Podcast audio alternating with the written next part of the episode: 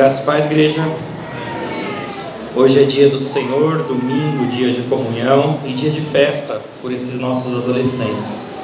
A gente que trabalha com adolescentes, é, a gente tem que dar graças de ver esses adolescentes nossos ainda na igreja, firmes, trabalhando, trabalharam bastante esse ano. Então a gente tem que realmente agradecer a Deus por Deus estar mantendo e cuidando deles e que o ano que vem eles estejam firmes, assim como eles estiveram esse ano né? A nova diretoria eleita aí esteja firme. A Carla está olhando para mim ali, a presidente do ano que vem, então que ela esteja firme à frente dessa diretoria e que todos possam realmente é, estar louvando o nome de Deus na igreja estarem na igreja. Tá? Depois do culto nós temos bolinho para todo mundo, para a gente comer junto e comemorar com esses adolescentes. Seguindo o que o pastor pediu para a gente, que ele deu como missão, é, o Gui já pregou a semana passada, em João. Então hoje a gente vai falar sobre mais uma pregação de Natal. E nós vamos lá em Mateus, capítulo 2. Nós vamos ler do versículo 1 até o 12. Mateus, versículo 2, é capítulo 2, dos versículos 1 até o versículo 12.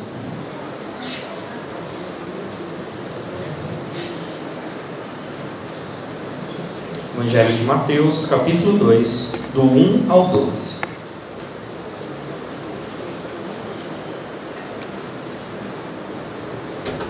Diz assim a palavra de Deus: Tendo Jesus nascido em Belém da Judéia, em dias do rei Herodes, eis que vieram os magos do Oriente a Jerusalém e perguntavam: Onde está o recém-nascido rei dos judeus?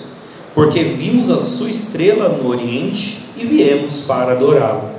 Tendo ouvido isso, alarmou-se o rei Herodes e com ele toda Jerusalém então, convocando todos os principais sacerdotes e escribas do povo, indagava deles onde o Cristo deveria nascer.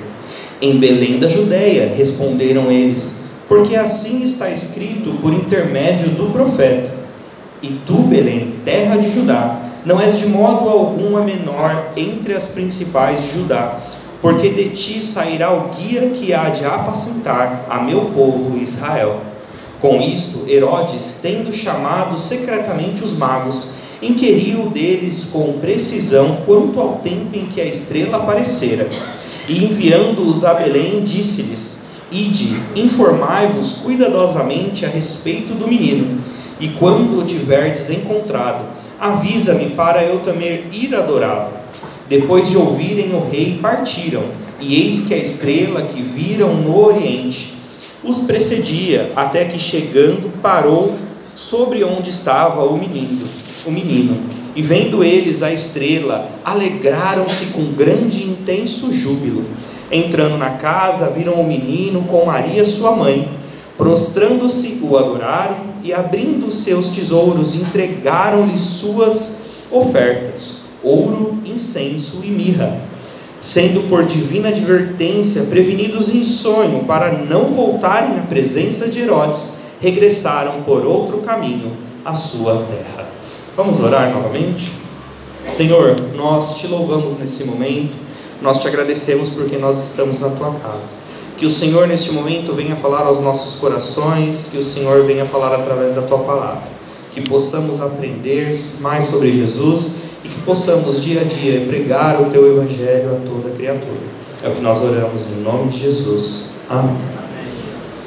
Aqui Mateus está relatando os magos chegando ao menino Jesus. Jesus já nasceu, ele já estava nos braços de Maria. Mas que período foi esse que Jesus nasceu?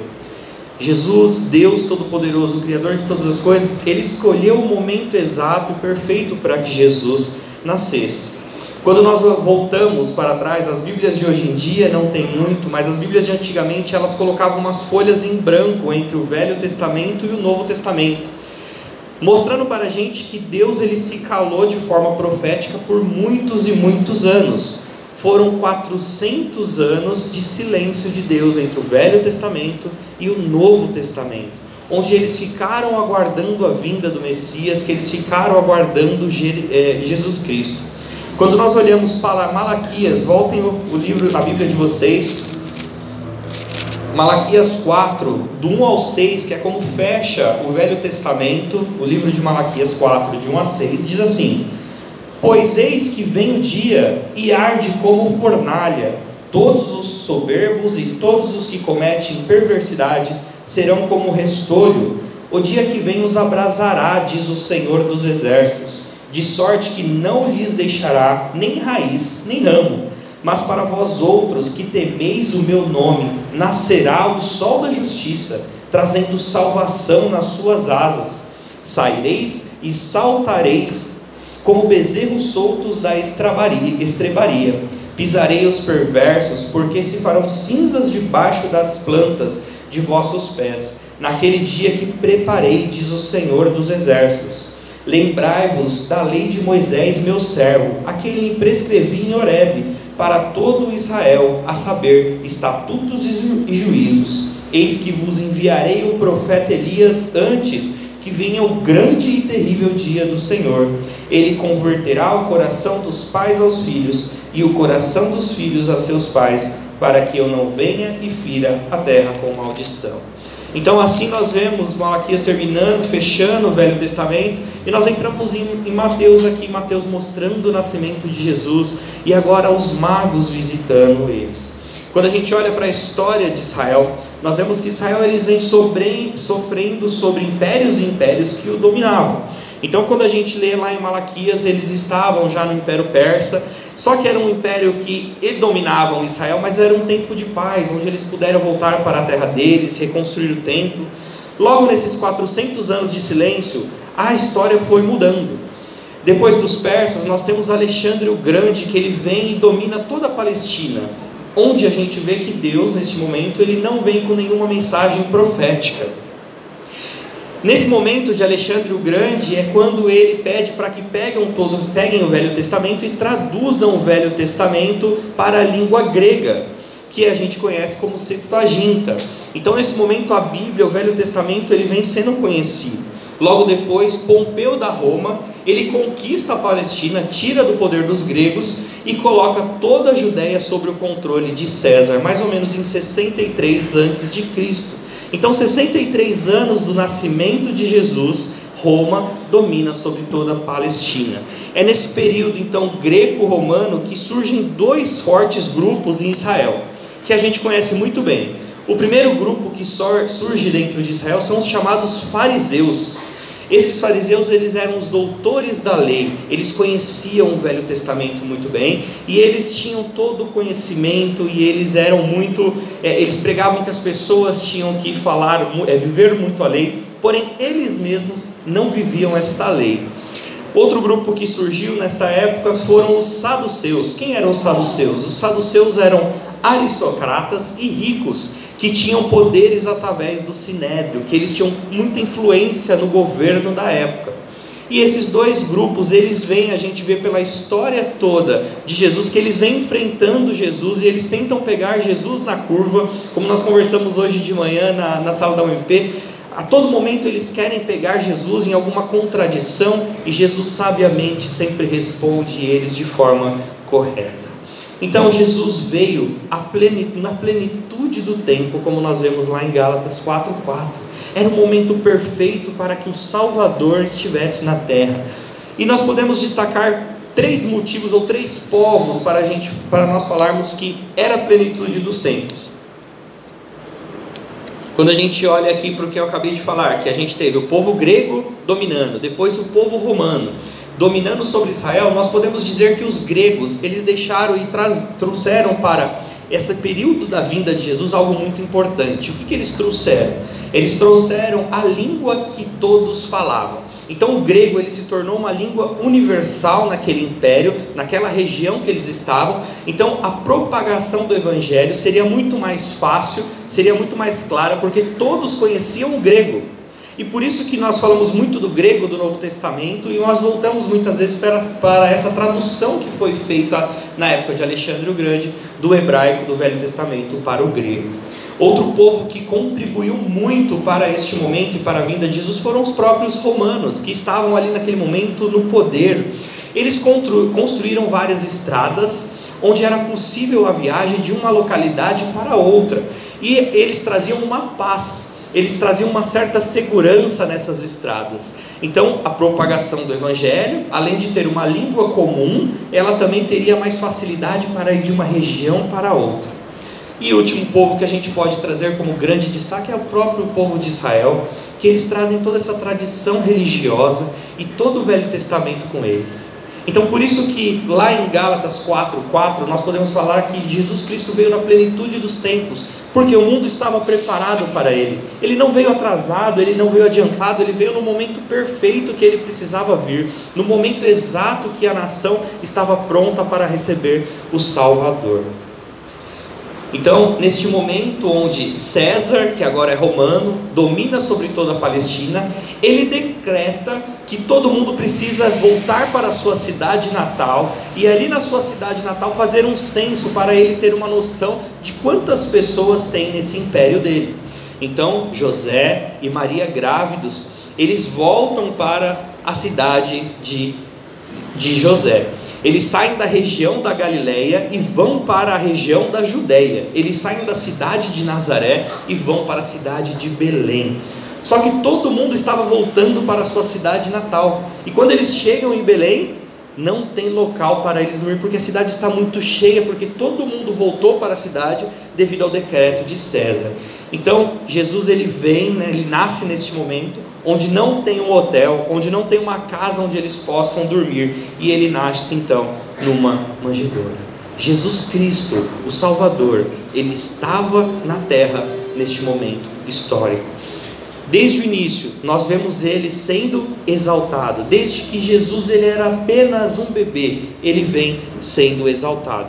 No livro do Evangelho de Lucas, nós vemos que é, ele relata a visita de pastores que estavam pastoreando suas ovelhas na madrugada. Então um anjo vem, chama eles, comunica que o Salvador nasceu e que eles precisavam ir visitá-los.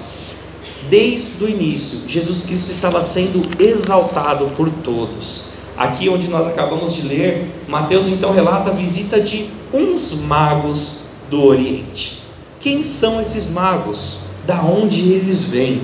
A Bíblia e o, o Mateus ele não nos dá muito claramente. Tradicionalmente nós acreditamos que eram quantos magos? Três. Só que a Bíblia não fala em três, ela fala que uns magos vieram. E o pastor até brincou comigo semana passada e falou: quais eram os nomes dos três magos? nós temos tradicionalmente também o nome desses três magos. Eles eram Melchior, Baltazar e Gaspar. Da onde nós tiramos então que eram três magos e o nome desses três magos? Isso vem de um livro apócrifo que chama Armênio da Infância, que tem lá nos capítulos 5 e 10, tem a, a, falando que são três magos e esses nomes desses três magos. Quando nós falamos livros apócrifos, geralmente nós assustamos, mas os livros apócrifos, historicamente, eles são bons para ser estudados. Eles não são divinamente inspirados, eles não são a palavra de Deus mas historicamente nós podemos usá-los. Então, tradicionalmente, nós acreditamos que são três magos, que são então esses três nomes que nós falamos. Mas o importante é que a Bíblia fala que pessoas de outras nações que eram magos vieram adorar o menino Jesus. O importante é que o Salvador ele está na terra e ele está sendo adorado por pessoas que não são do povo de Israel.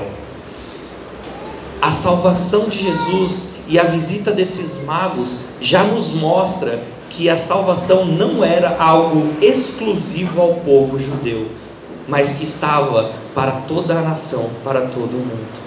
Por isso que nós vemos essas pessoas de outras nações vindo, procurando o rei, o Salvador que tinha nascido.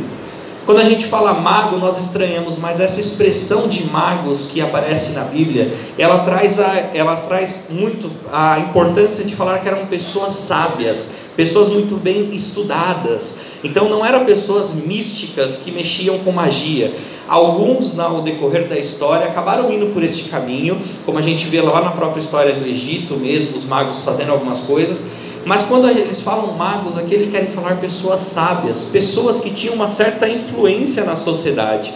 E essas pessoas, que muitas vezes eram conselheiros de reis, estavam ali adorando Jesus Cristo, adorando um bebê que tinha acabado de nascer. Homens sábios que estavam adorando a Deus. O que indicou então a chegada de Jesus à cidade, na cidade de Belém para esses magos? O que, que levou esses magos a estarem lá na cidade de Belém? Uma estrela, a estrela que brilhava no céu. Essa semana então eu fiz uma brincadeira com os adolescentes no grupo da UPA. Muitos não me responderam. Eu perguntei para eles: quem vocês estão seguindo na internet? Os magos estão seguindo a estrela para encontrar Jesus Cristo. Quem vocês estão seguindo? Eles me passaram alguns nomes, não sei quantos irmãos vão conhecer aqui esses irmãos, esses nomes. O Whindersson Nunes, ele tem 36 milhões de seguidores no Instagram. Tirulipa, ele tem 14 milhões de seguidores no Instagram. Felipe Neto, aposto que vocês já ouviram bastante desse nome. Ele tem 11 milhões de seguidores no Instagram. A Tata Werneck tem 37 milhões de seguidores no Instagram. Agora o que bateu o recorde de todos, o Neymar. O Neymar tem 129 milhões de seguidores no Instagram. É muita gente seguindo eles. Qual que é o poder de influência que essas pessoas têm nos nossos adolescentes? Quem eles estão seguindo? E eu fiz a brincadeira com eles hoje cedo. Se Jesus tivesse um Instagram, será que eles estariam seguindo a Jesus no Instagram? Será que eles estariam curtindo lá tudo que Jesus estivesse postando? Quem vocês estão seguindo, adolescentes? Tomem cuidado, porque essas pessoas podem gerar influência em vocês. E nós podemos aprender com esses magos, com essas pessoas sábias, que eles estavam seguindo a estrela em direção a Jesus Cristo. Vocês precisam seguir a estrela em direção a Jesus Cristo. Vocês precisam seguir a Jesus Cristo.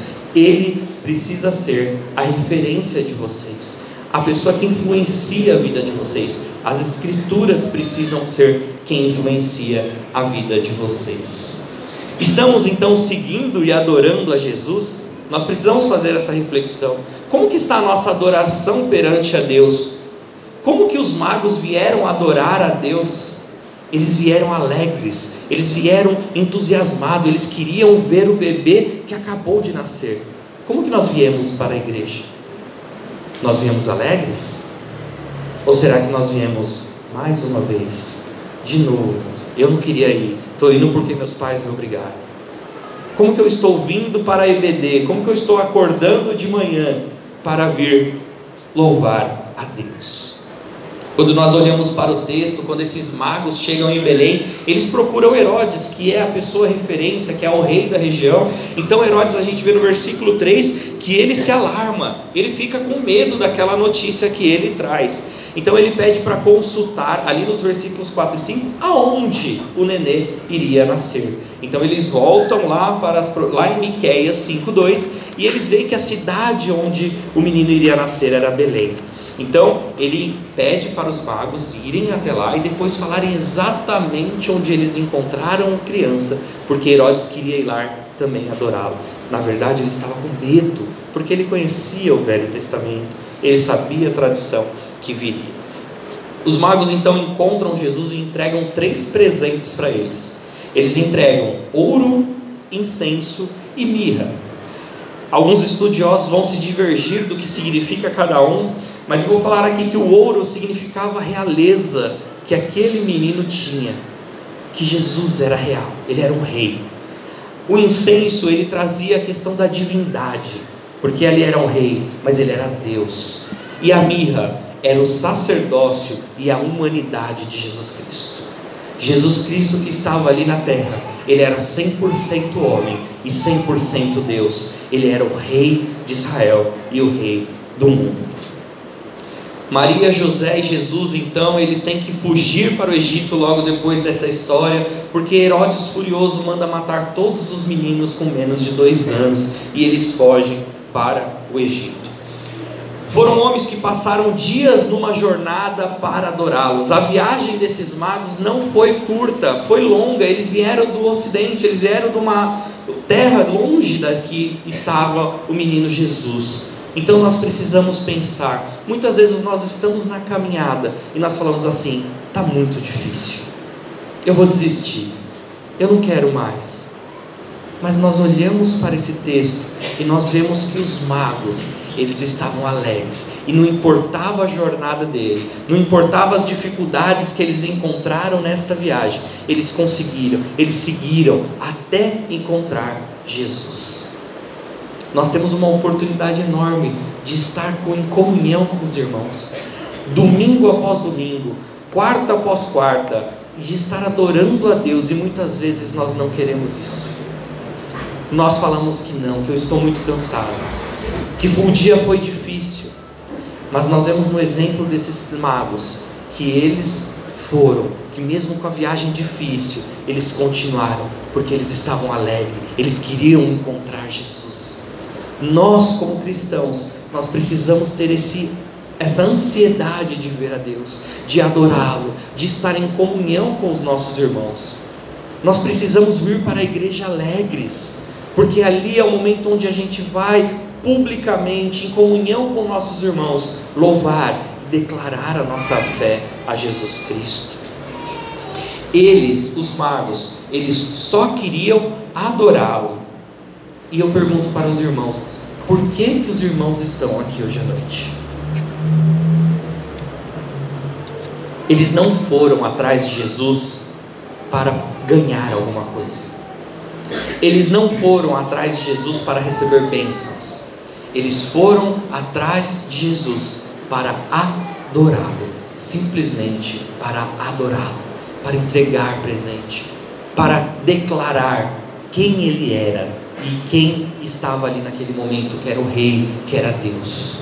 O que, que nós estamos fazendo aqui esta noite? Nós estamos vindo aqui realmente adorar esse Deus, adorar toda a obra de Jesus Cristo que Ele fez por nós, ou nós estamos aqui querendo algo em troca?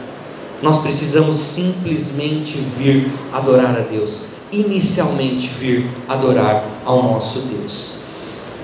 A nossa alegria está em quem Deus é ou o que Ele pode fazer? O que, que importa? O que Ele é ou o que Ele pode fazer? Deus, Ele é poderoso, Ele pode fazer tudo, mas nós devemos adorá-lo por quem Ele é e ficou muito claro quem ele é na pregação do Gui semana passada. Nós sabemos que esse neném, que esse menino, ele é Jesus Cristo. Ele é Deus. E ele fez uma obra maravilhosa. Então nós temos que adorá-lo. Nós temos que adorá-lo pelo que ele é e não pelo que ele pode fazer. Se nós o adorarmos porque esperamos que ele nos dê algo, muitas vezes nós podemos nos frustrar nós podemos achar que Deus não nos ama, que Deus não, não, não nos quer dar algo, mas nós devemos simplesmente adorá-lo, confiar na tua providência e saber que Ele está no controle de todas as coisas. As aparências enganam. Herodes estava num palácio, Jesus estava numa manjedoura. Eles sabiam quem era o rei. Os magos sabiam quem era o rei. Eles sabiam que Herodes não era o rei.